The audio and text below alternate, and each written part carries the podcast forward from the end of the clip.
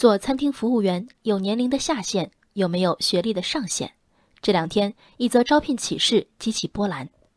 在这家名为“九八五火锅学院”的火锅店招聘十名服务员的海报中，学历要求赫然写明“九八五院校毕业”，性别不限男女，年薪二十万起，岗位要求是能从拖地、端盘子做起。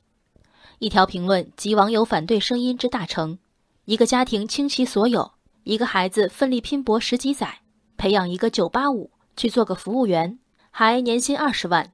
别来侮辱知识了。对此，火锅店招聘负责人丁先生回应称：“招聘是为公司长远发展储备干部。眼下所有产业都在升级，商业升级为电商，又升级为新零售，火锅店需要更好的发展，所以尝试招聘更高层次的人才。起名和招聘无不以九八五为噱头，这是一桩事先张扬的炒作吗？如果是，这也是一场成本不低的炒作。”据第三方机构数据，二零一八年本科应届生起薪水平为每月五千零四十四元，其中一线城市为五千二百九十二元，二线城市为四千四百八十九元。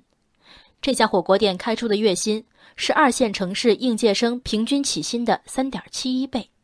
商人重利的古话或有失偏颇，不计成本却绝不是盈利的正确姿势。听说服务员是九八五高校毕业生。食客就会趋之若鹜吗？这因果链条在我看来并不成立。而从跻身产业升级大战、规划一家企业的百年大计出发，这多出的近三份薪水则很有说服力。严格来说，这家火锅店招聘的并非服务员，而是管理培训生。无论在金融业，比如银行机构，还是快消业，比如那些我们耳熟能详的日化食品企业，从基层做起。都是管理人员入职后的通例，拿两三千元月薪做银行柜台的海归研究生大有人在，何曾有人称这份中职学生即可胜任的工作为侮辱知识？